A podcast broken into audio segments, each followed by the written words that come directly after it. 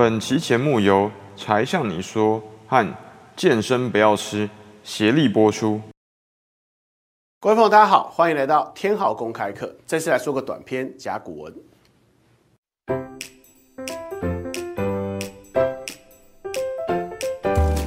虽说是短篇啊，但是其实也要分上下两集，因为呢，我想讲两个主题不一样的甲骨故事。上半段呢，我想谈谈甲骨文的发现对中国历史的意义，还有啊它的发掘过程，让你了解一下清末民初的时候的学术研究的不容易，以及古代学者的那些用心良苦。可惜的是啊，下半段就要讲一个让人家有点尴尬的故事了，因为这些甲骨有很多的造假问题。很多人为了利益啊，刻意伪造甲骨，以至于引发了一场学术公案，甚至很多人就怀疑这甲骨是不是假的啊？当然了，现在是上集，我们先来看看甲骨文是什么样的文字。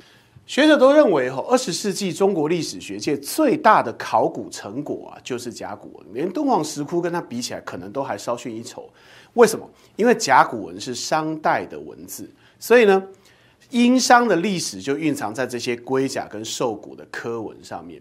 从司马迁以来写中国历史的学者，一直到清末，他们都不知道甲骨文的存在，这当然是有所欠缺。所以今天我们对殷商历史的研究成果远远胜过当时。有机会我再帮大家介绍一下目前最新的殷商学术研究成果。听了之后你可能觉得蛮震撼。甲骨文的发现其实是个意外，怎么说呢？来，时间我们回到一八九九年。这一年呢，有一个生病的老学究叫王一荣。他是大清国子监祭酒，这个名字听起来有点怪怪，你可不要以为他是什么造酒厂的厂长。国子监祭酒的意思就是国立大学校长，而且这是当时唯一的国立大学，你可以把它想象成今天的北大校长。能当这样职位的人，铁定是大学问家。他对于中国的书法文字、金石雕刻之学有相当深的研究。不过他此时正在生病，他得了疟疾啊，你知道那是一个长期反复脱模的那种病，很不舒服啊。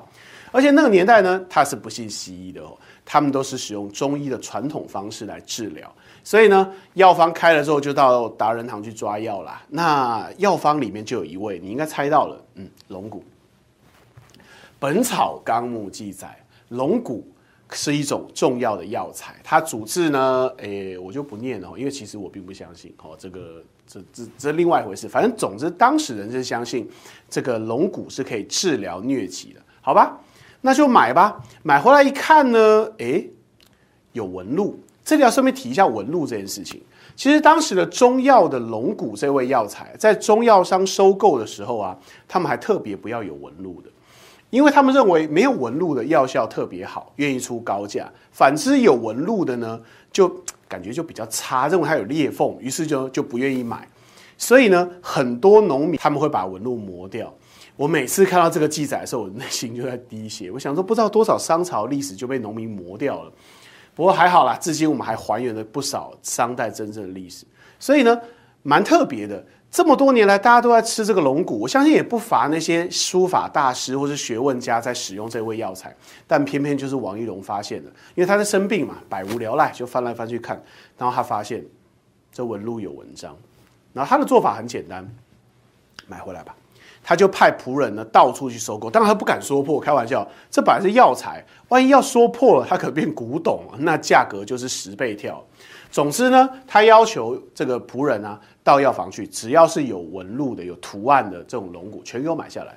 不到一年，他就收购了一千五百多片左右。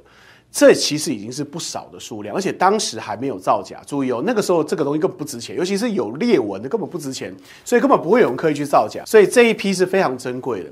可惜时代不允许他好好研究，不是因为他生病，而是因为八国联军。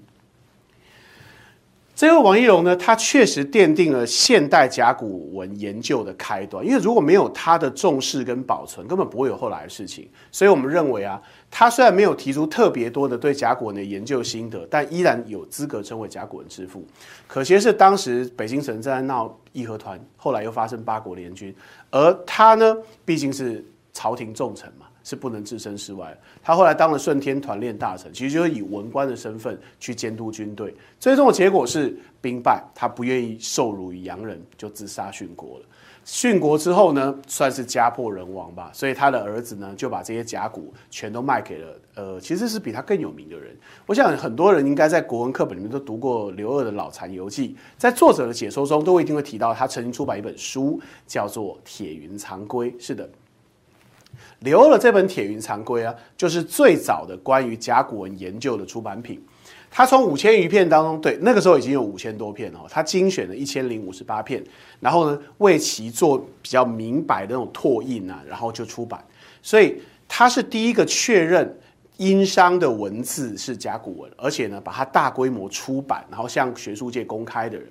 不过刘二的研究成果并不高，所以后来也没有人会认为说他是甲骨文研究的权威啦。还有啊，刘二这个人的命运其实蛮多舛的。他先是得罪了就是守旧党领袖刚毅，他在那个《老残游记》里面呢写了很多刚毅的坏话。后来呢又得罪了袁世凯，最后被人家弄死了。这个刘二的故事是一个清末明初在转型过程当中啊，走向他是走的比较激进的，他甚至还被人家认为说在炒地皮或者各种就是太崇洋媚外，所以他这样的人在当时是很难有什么学术研究成果出来，他不被人家承认啊。好了，那真正把甲骨文抬上学术舞台是谁呢？目前学术界公认是甲骨四堂啊，当然这个堂并不是那个厅堂的意思哦，是四位老学者，他们的称号中都有堂字，所以呢就称为甲骨四堂。其中影响最大的呢，罗振玉先生，他其实有很多重要的那种学术贡献。我们这次举两个，我觉得是对后来的学者有莫大帮助的。第一个就是环水遗文。他把那个铁云藏龟啊重新整理之后呢，再出版的印刷更清楚。刘二出版的那些啊，由于印的模模糊糊的，其实效果并不好。是靠着罗振玉先生的研究呢，才有更多的完整的资料出现。第二个是铸下秘藏，这个就是明清的大库档案。前一阵我们不是有讲过那个吗？就是那个永乐大典啊。保存的很糟糕。事实上，清宫的档案也保存的很糟糕。如果不是罗振玉先生的努力的话，今天有很多清宫档案根本不会出土。以后我们有一起来讲这个故事好了。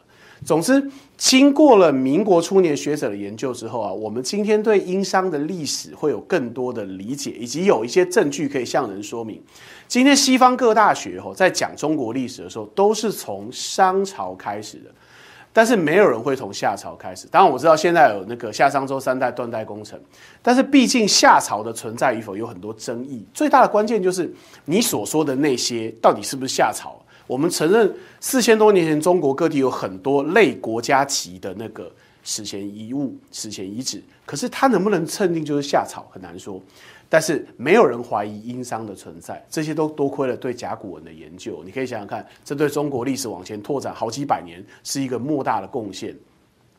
但是凡事就怕但是，啊，甲骨文造假之父，这个范春清，我是不会称他为先生的。他是山东潍县的古董商哦。各位如果住在山东，应该知道哈，这是一个有很多乡野传奇的地方了。潍县呢是一个当时算是一个农业地带，所以他们家乡其实他就是家乡下农业小地主，但他不打算呢这个一辈子务农，于是他就到县城里面去啊开了古董店。那么山东的古董不够多，他就到河南去收。这大家都知道，河南古董最多。他到河南安阳的小屯村，今天大家都知道哦，那里就是殷墟，就是。以前商朝的故都，不过当时的人们并不知道殷墟在哪里哦，他们只知道这里会出土很多古青铜器，而那些东西在北京的古玩市场可以卖出高价。但是呢，青铜器他去收的时候呢，运气不好，没有收到太多，于是呢，他就顺手收了四五十片啊次品的龙骨。哎，对我们前不是有讲吗？有刻字的就是次品，因为比较便宜嘛，啊，没刻字就会卖的比较贵。他就顺手收了四五十片比较便宜的，打算拿到北京去呢，当做药材来转手，这样至少赚回路费吧。所以王一龙买到的那些就是他手里拿到的。